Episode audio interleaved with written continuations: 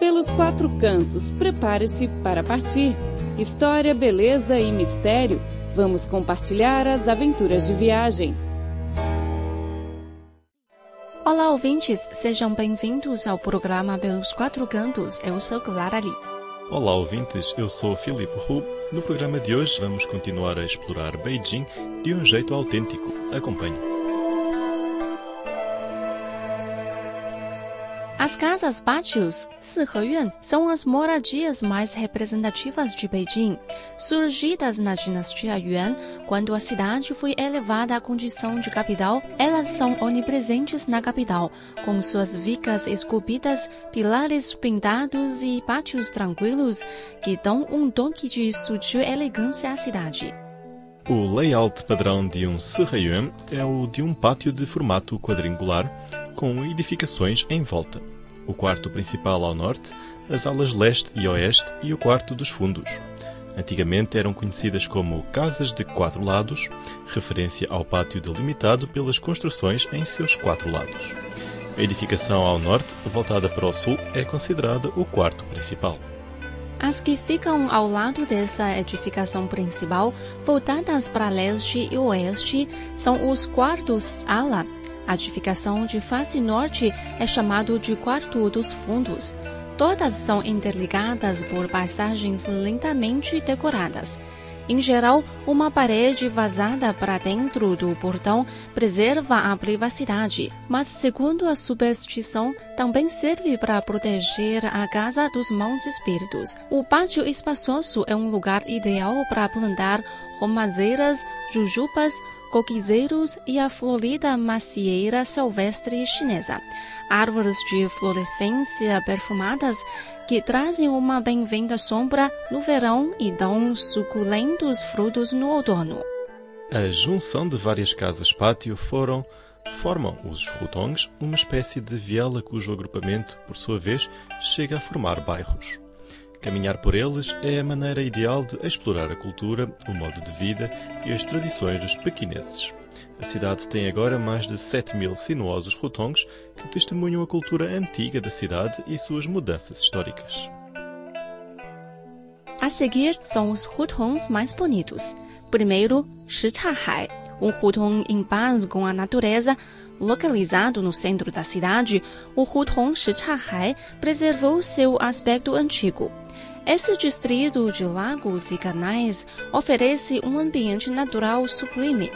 Com bom tempo, você pode atravessar a velha ponte Yingding e admirar o reflexo das montanhas ao longe na superfície da água e os salgueiros nas margens oscilando ao vento. As várias peças de artesanato, cataventos e outros objetos que giram, expostos no vizinho mercado de rua Yandai Xiejie, deslumbram os olhos. Perto dali ficam também vários outros lugares históricos, como a mansão do príncipe Gong e as residências de Song Qinglin e Mei Lanfang, além das torres do sino e do tambor.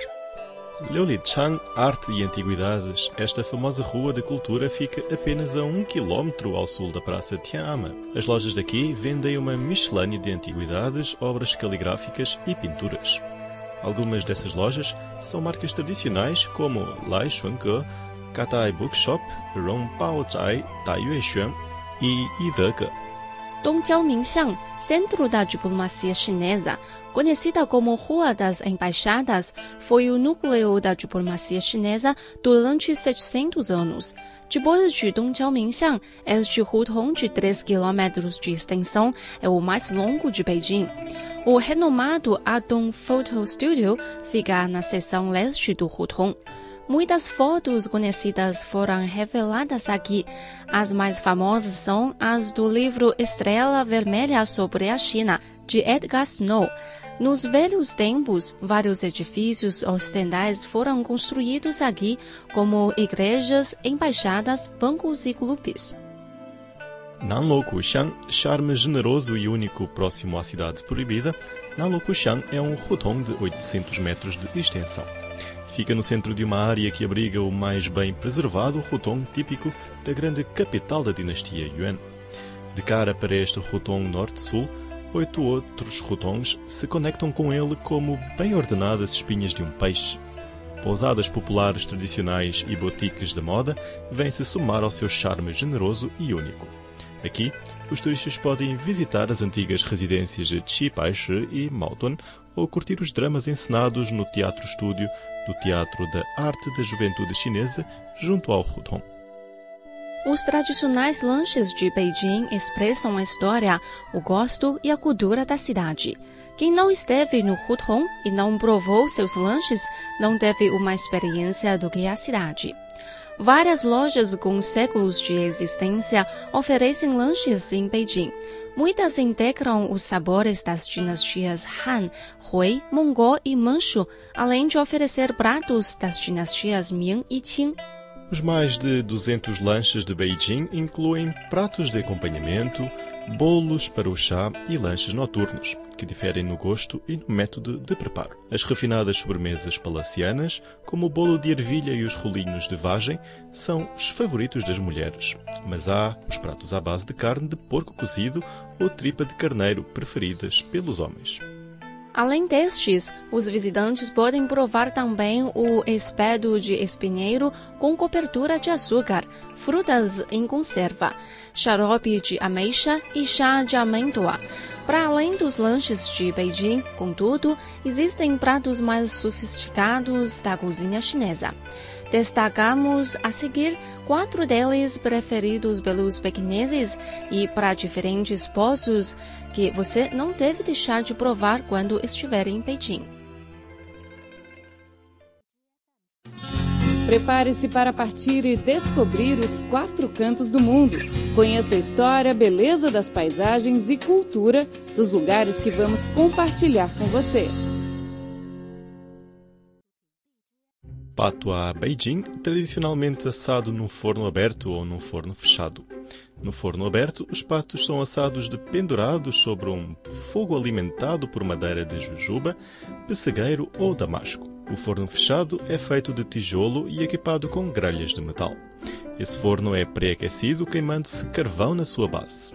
O pato é então colocado no forno assim que o fogo se acende, permitindo que a carne cozide lentamente através do calor da convenção dentro do forno. Dois notáveis restaurantes de Beijing que servem este tipo de prato são o Quanjide e o Bian Yifan, ambos estabelecimentos centenários que se tornaram nomes familiares, cada um com o seu estilo.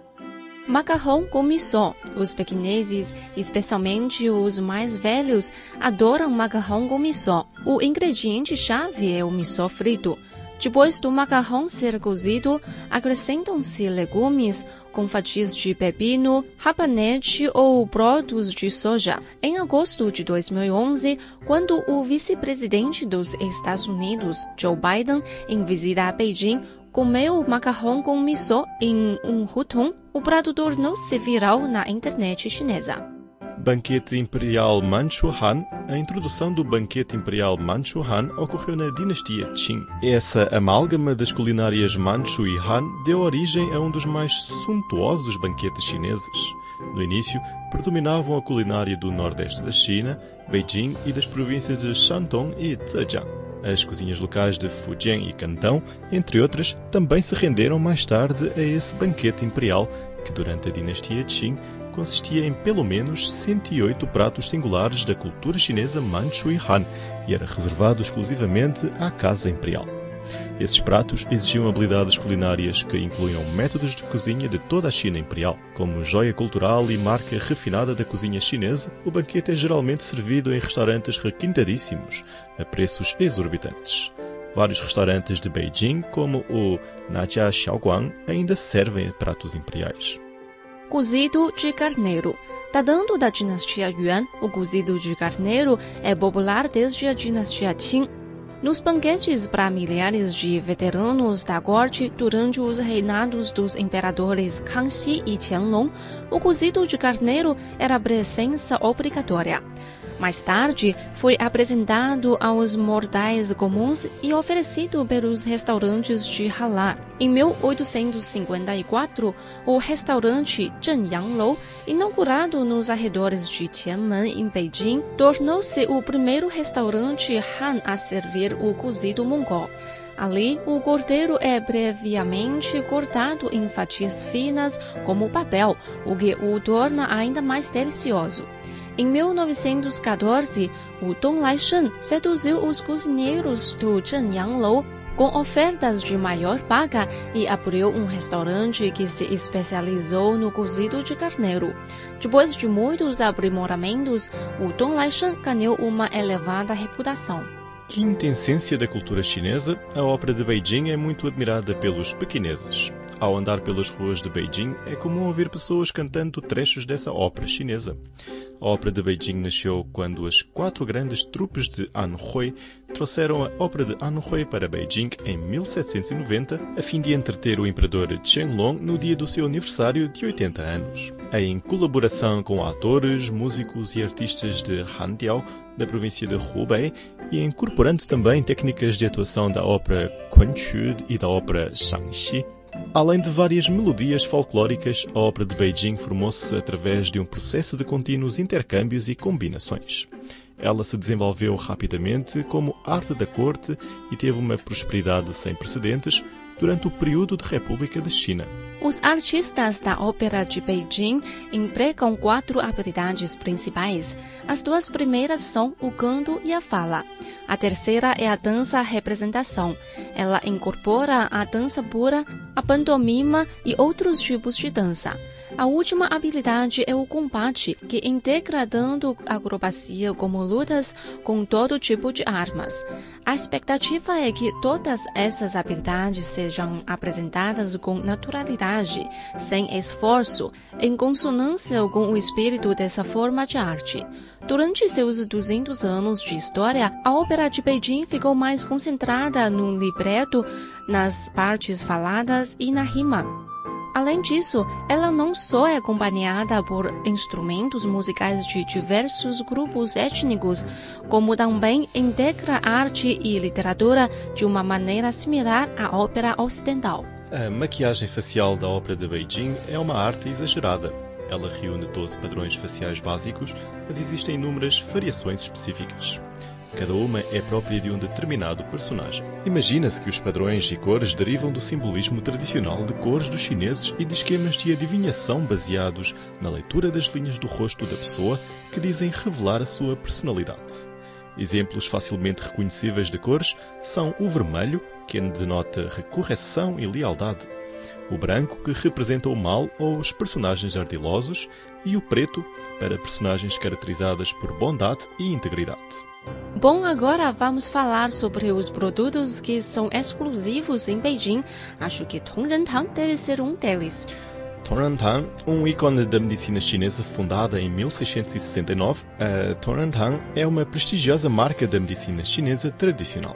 O próprio imperador Kangxi da dinastia Qing lhe deu o nome e designou fornecedor do dispensário médico imperial a Tonantang desfruta de ótima reputação tanto na China como no exterior devido às suas elaboradas técnicas de processamento, capital humano e por incontáveis ingredientes. O Yutai, a mais tradicional loja de chás, que começou como uma banca de chá na rua Beixinqiao e se tornou nas mais lucrativa loja de chá em Beijing, após gerações de trabalho duro.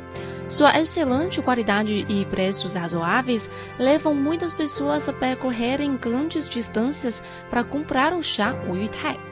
Neilianshan, loja de sapatos feitos à mão, fundada em 1853, a Neilianshan é bem conhecida por seus resistentes sapatos de pano feitos à mão. Cerca de 81 a 100 pontos de linha de cânhamo uniformemente distribuídos são costurados em cada polegada quadrada do sapato. A loja também anota os tamanhos e preferências dos clientes. Assim, se um cliente deseja um par adicional, ele poderá ser feito e entregue sem precisar de ir à loja. Ela ainda preserva a tradição de produzir sapatos ortopédicos por medida e de satisfazer as necessidades especiais de seus clientes. Bom, caro ouvinte, o programa de hoje fica por aqui. Nesses programas, apresentamos as 20 coisas mais interessantes para fazer em Beijing. Vocês gostaram? Então, se tiver interesse em visitar a China, não hesite. Seja bem-vindo à maravilhosa China. Até a próxima. Tchau, tchau.